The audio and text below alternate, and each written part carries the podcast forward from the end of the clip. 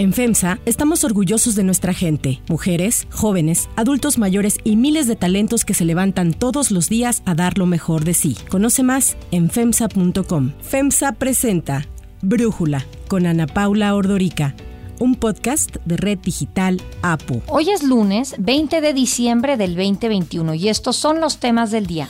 Omicron arrasa. En Europa se duplica en 1.5 días y en Estados Unidos hay lugares con más de 20.000 casos al día. El izquierdista Gabriel Boric será el presidente más joven de Chile tras ganar las elecciones del domingo en segunda vuelta. Pero antes vamos con el tema de profundidad.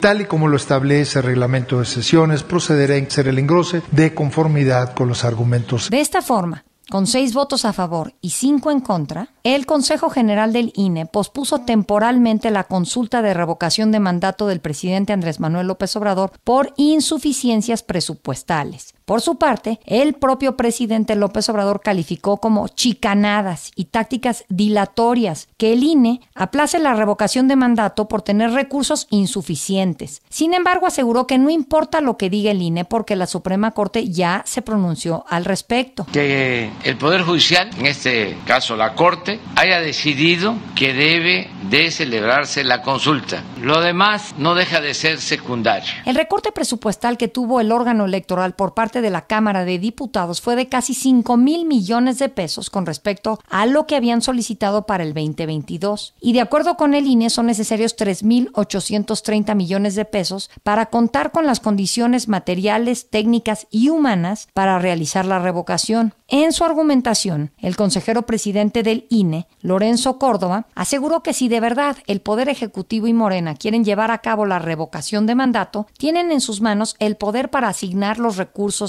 necesarios. Si la Cámara ajustara, reconsiderando la decisión que hoy nos tiene aquí en dos mil millones de pesos, creo que el INE podría seguir viendo cómo podríamos acercarnos para garantizar efectivamente un ejercicio de revocación de mandato. El consejero José Roberto Ruiz respaldó aplazar la revocación de mandato, al igual que la consejera Dania Rabel y los consejeros Ciro Murayama, Claudia Zavala y Jaime Rivera. En sentido contrario, las consejeras Norma de la Cruz, Carla Humphrey y los consejeros Martín Faz y Ukki Espadas fueron en contra del aplazamiento y propusieron hacer mayores recortes a los gastos del INE para reasignarlos al proceso de participación ciudadana. El líder nacional de Morena, Mario Delgado, pidió juicio político en contra de los consejeros del INE que votaron por posponer la revocación de mandato. Delgado aseguró que este asunto no se puede tratar como un tema solamente de falta de presupuesto. Por otro lado, el coordinador de los senadores de Morena, Ricardo Monreal, que ya no se sabe bien a bien de qué lado está, dijo que el INE se excedió al aplazar la consulta de revocación de mandato y consideró que podría actuar de manera conciliatoria y buscar con el Ejecutivo y Hacienda el apoyo económico para llevar a cabo el ejercicio. Monreal dijo que no existe ningún ordenamiento que les permita posponer un ejercicio que establece la Constitución. Bien puede una de las dos cámaras o el propio Ejecutivo plantear una controversia constitucional por esta invasión. A esta polémica decisión del INE se subieron varios actores políticos, unos a favor, otros en contra. En su cuenta de Twitter, el expresidente Vicente Fox dijo que el INE está en lo correcto y aseguró que cuenta con el apoyo de toda entre comillas, la ciudadanía, mientras que del lado contrario, la jefa de gobierno de la Ciudad de México, Claudia Sheinbaum, y 15 gobernadores cercanos a la Cuarta Transformación firmaron un comunicado en el que rechazan los argumentos del INE que consideran buscan impedir el libre ejercicio del derecho a la democracia de las y los mexicanos. En tanto que el canciller Marcelo Ebrard aseguró que con la suspensión temporal de la revocación de mandato avalada por el INE, se pretende evitar que se confirme firme la alta aprobación del presidente Andrés Manuel López Obrador. Por otra parte, el presidente de la Cámara de Diputados, Sergio Gutiérrez Luna, afirmó que al suspender la consulta de revocación, en el INE violaron la resolución de la Suprema Corte y anunció que interpondrá una denuncia ante la Fiscalía General de la República por abuso de autoridad y coalición de servidores públicos. El presidente López Obrador asegura que el INE es quien debería de estar promoviendo la revocación de mandato. Porque la democracia no se agota nada más en el día de la elección constitucional. Es una forma de vida. El análisis. Para profundizar más en el tema, le agradezco a Ernesto Núñez, periodista y asesor en la presidencia del Consejo General del INE, platicar con nosotros. Ernesto, yo de verdad no entiendo, siento que haber pospuesto este ejercicio le da más gasolina al presidente, a Mario Delgado, para estar dividiéndonos como sociedad y estar echándole tierra al INE. Pero, ¿cuál es tu visión? La verdad es que sí se ha ido enredando mucho este tema. ¿No? Poco a poco se ha ido enredando demasiado y lo cierto es que se va perdiendo el foco, que el foco es, desde mi punto de vista, si este ejercicio realmente va a ser lo que dice la Constitución que debe ser, que es un ejercicio de revocación de mandato. Pero digo, ¿por qué se tomó esta decisión el viernes? Porque la ley de revocación de mandato le ordena al INE llevar a cabo el proceso con exactamente el mismo número de casillas de la última elección federal. Esto es la del 6 de junio, donde se instalaron más de 161 mil casillas. Esa es la base de medida, Ana Paula, para calcular lo que cuesta hacer este ejercicio. Por eso el INE hizo un cálculo y dijo, esto cuesta 3.800 millones de pesos. Desde agosto el INE le pidió a la Cámara esa partida cuando mandó su presupuesto para 2022 y pues la Cámara, la mayoría legislativa de Morena, que por cierto es la misma mayoría que aprobó la ley de revocación de mandato, negó esos recursos. Ahí surge este diferendo por el cual el INE mete una controversia constitucional. La ley al mismo tiempo le ordena INE ajustar su presupuesto para hacerlo. El INE hizo un ajuste con los recursos que aprobó la Cámara y lo que algunos ahorros y lo que se pudo ajustar, se logró una partida de 1.503 millones para hacer la revocación de mandato, es decir, hay un déficit de 2.300 millones. No es poco dinero, Ana Paula, eso no es algo que pueda sacar, como se dice por ahí, bajando los sueldos o corriendo a toda la gente o dejando de hacer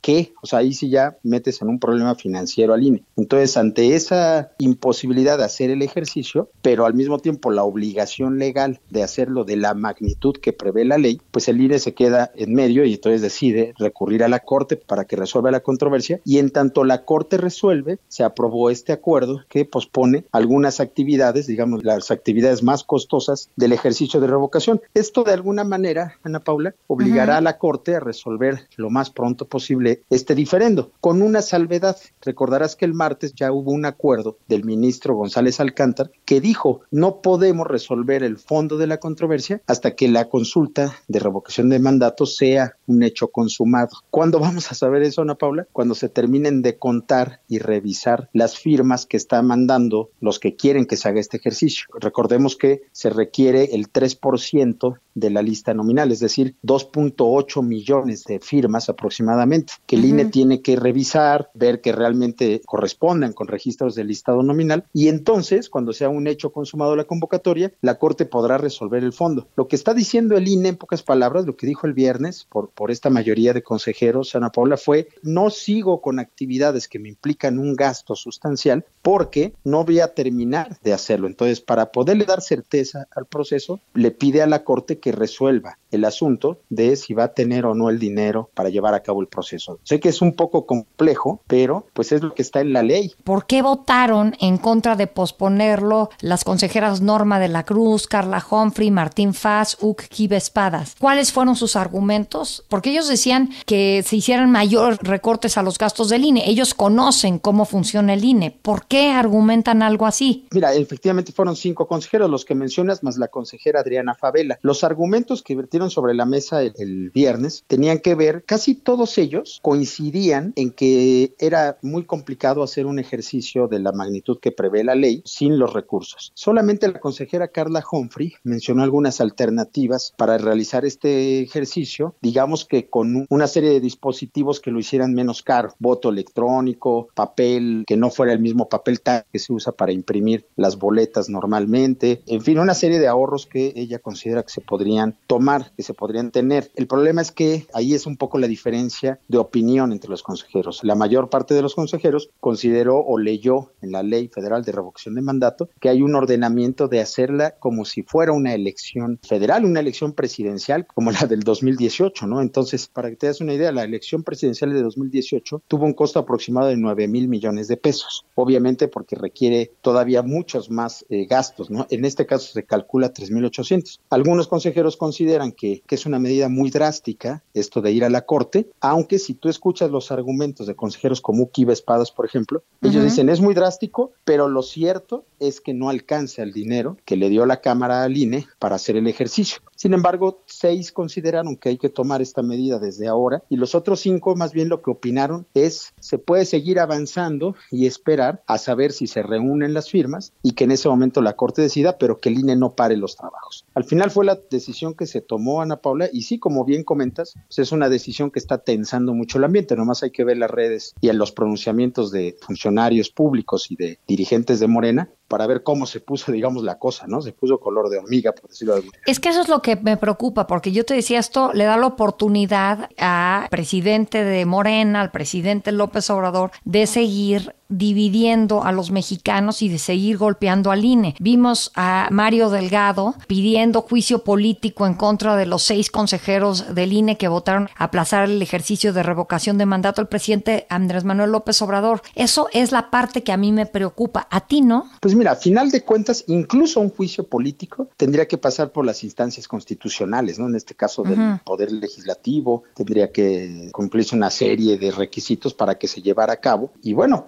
transitar por las vías constitucionales. Yo la verdad creo, te lo digo sinceramente Ana Paula, que lo que hemos visto desde la noche del viernes hasta hoy, incluido el, el acto que tuvo Mario Delgado en el INE, también es parte de lo que Morena ha logrado ya con este proceso de revocación de mandato, que es poner un tema en el debate público para mantener muy bien, eh, digamos, movilizada, por un lado su estrategia electoral, por otro lado su estrategia propagandística, y que estemos hablando de este tema y que se hable y, que la, y que su militancia y los simpatizantes de Morena y del, digamos, de la 4T tengan un tema que los mantenga activos y vigentes. Es un poco lo que yo creo que han logrado y por eso se suben todos, ¿no? Ahorita es muy significativo que ayer sábado los tres aspirantes a la candidatura presidencial del, de Morena para el 24, los tres hayan hecho pronunciamientos muy fuertes sobre el INE y sobre el tema, ¿no? Cuando además tienen responsabilidades públicas muy importantes. Sin embargo, están en este tema porque saben que ese tema genera muchas simpatías, digamos, dentro de los simpatizantes de Morena, dentro de los militantes de Morena. Pero a final de cuentas, Ana Paula, la Corte será la que decidirá la controversia. La Corte puede autorizar al INE a hacer un ejercicio de revocación de mandato, digamos, no tan sofisticado y no tan amplio, con tantas casillas, como dice la Ley Federal de Revocación de Mandato. Hay una parte que también creo que no está tan mal, que es que Morena ha decidido impugnar este acuerdo del viernes ante el Tribunal Electoral. Involucra a otra instancia para que esa otra instancia se pronuncie, en otra instancia del Poder Judicial, que no es la Suprema Corte, que diga qué hacer con esta controversia. Por lo pronto está atorado ahí. Muy bien, Ernesto Núñez, muchísimas gracias por darnos tu análisis y platicar con nosotros. Si te gusta escuchar Brújula, te invitamos a que te suscribas en tu aplicación favorita o que descargues la aplicación Apo Digital. Es totalmente gratis y si te suscribes será más fácil para ti escucharnos. Además, nos puedes dejar un comentario o calificar el podcast para que sigamos creciendo y mejorando para ti.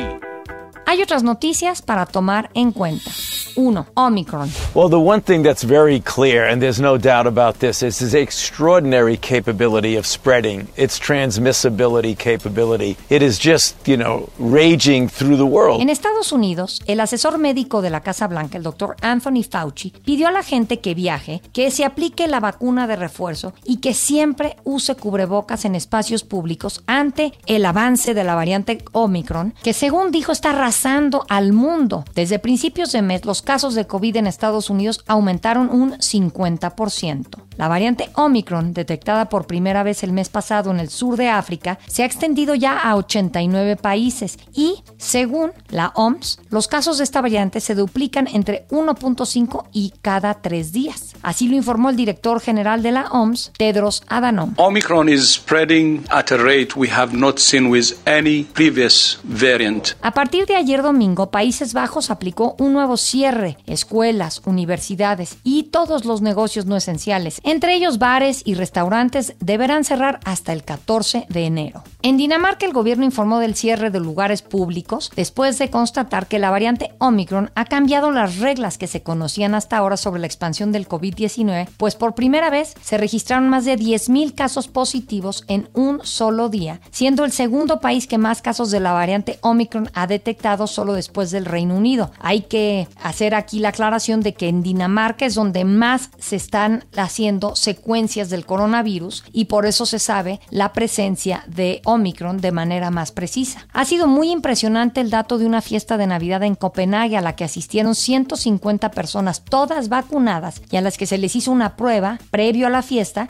y salieron negativos, pero después de la fiesta se registraron 71 casos positivos de Omicron. En Reino Unido, el sábado las autoridades de salud confirmaron 10.059 nuevos casos, el triple de los registrados un día antes, además de un aumento en las hospitalizaciones. En Francia, el gobierno canceló la tradicional fiesta de Año Nuevo en Campos Elíseos. Y en México ya empiezan las preocupaciones, aunque sea a nivel privado. El Hospital Español advirtió a través de un comunicado que la pandemia de COVID-19 está repuntando, pues en los últimos días se han registrado aproximadamente 800 casos diarios de coronavirus y se han detectado los primeros contagios de la variante Omicron. Para Brújula, el doctor Jaime Fandiño, médico del Hospital Español, habla sobre el tema. No solo ya tenemos la Delta, sino tenemos ahora la Omicron. La Omicron nos está poniendo nuevamente en estado de alerta. ¿Por qué lo decimos? Porque en sus primeros reportes en Sudáfrica se habló de que es una variante que es mucho más contagiosa, pero al parecer menos virulenta. ¿Qué quiere decir menos virulenta? Menos agresiva. Sin embargo, para sorpresa de muchos, yo incluido, en países europeos está aumentando los contagios de forma muy, muy, muy rápida a pesar de los altos índices de vacunación. Entonces, ¿qué quiere decir esto? Que debemos de seguir con la vacuna, que debemos de acudir a las terceras dosis los que ya tienen oportunidad de hacerlas y lo más importante, no bajar la guardia. Tremendamente importante, no reuniones en espacios cerrados, no reuniones de más de 10 o 12 personas, ojalá y todos estuvieran vacunados, uso de cubrebocas, uso de gel y lavado de manos. Es el momento de que nosotros podamos defendernos y no nos vuelva a pegar una ola importante. En Estados Unidos, el canal CNN anunció el cierre de sus oficinas a todos los empleados no esenciales ante el aumento de contagios de COVID en el país. Además, el martes, el presidente Joe Biden va a anunciar nuevas medidas contra Omicron y lanzará una cruda advertencia de cómo será el invierno para los estadounidenses que decidan seguir sin vacunarse. 2. Elecciones en Chile. Así se escucharon los festejos en Chile después de que el servicio electoral informó que con un total del 99.66% de las mesas escrutadas, los resultados preliminares dan la victoria al candidato de izquierda Gabriel Boric con el 55.86% de los votos, frente al 44.14% de su opositor de extrema derecha, José Antonio Cast, en las elecciones de Chile. A través de sus redes sociales, el candidato del Frente Social Cristiano, José Antonio Cast, abogado de ascendencia alemana de 55 años, quien ha dicho que simpatiza con las ideas del dictador Augusto Pinochet, afirmó que respetará siempre la voluntad popular y reconoció la derrota felicitando a Boric. Lo que nosotros podamos, con nuestras legítimas diferencias, queremos ser un aporte para la patria. Tenemos que entre todos volver a unir a los chilenos. Gabriel Boric se convertirá en el presidente número 34 de Chile después de ser electo en segunda vuelta este domingo. Estas fueron sus palabras tras recibir la llamada de felicitación del presidente Sebastián Piñera. Voy a dar lo mejor de mí para estar a la altura de este tremendo desafío y de que nuestro país saca lo mejor de sí cuando nos unimos. Cuando nos unimos en pos de los grandes desafíos, esa va a ser mi línea de acción. Boric es egresado de Derecho de la Universidad de Chile y será el presidente más joven en la historia del país. Para Brújula, Inger Ambler, desde Santiago de Chile, hace un análisis sobre el proceso electoral. A pesar de que ambos candidatos fueron acercando sus programas en busca del voto indeciso, la polarización ya está acentuada en la sociedad chilena. Antes que se definieran las elecciones, Gabriel Boric anticipaba asumir una derrota confiando en el ejercicio democrático del sufragio, mientras su antagonista, José Antonio Cast, ya anunciaba acudir al Tribunal Electoral de perder las elecciones. Asumir el sillón presidencial en medio de una pandemia que está por lejos de terminar, con fondos fiscales escasos y una sociedad polarizada, parece ser un desafío que ambos candidatos anticiparon asumir con apoyo de los partidos tradicionales, los mismos a los que criticaron al inicio de sus carreras políticas. Un parlamento también dividido en partes iguales entre derecha e izquierda y una constitución que se construye a pulso durante el 2022 es otro de los desafíos que enfrentará el nuevo presidente de Chile que asumirá el 11 de marzo del 2022. Yo soy Ana Paula Ordorica. Brújula lo produce Batseba Feitelson. En la redacción, Ariadna Villalobos. En la coordinación y redacción, Christopher Chimal. Y en la edición, Omar Lozano. Los esperamos mañana con la información más importante del día. Oxo, Farmacias ISA, Cruz Verde, Oxo Gas, Coca-Cola FEMSA, Invera, Torrey y PTM son algunas de las muchas empresas que crean más de 245 mil empleos tan solo en México y generan valor como parte de FEMSA. FEMSA presentó Brújula con Ana Paula Ordorica, un podcast de Red Digital APO.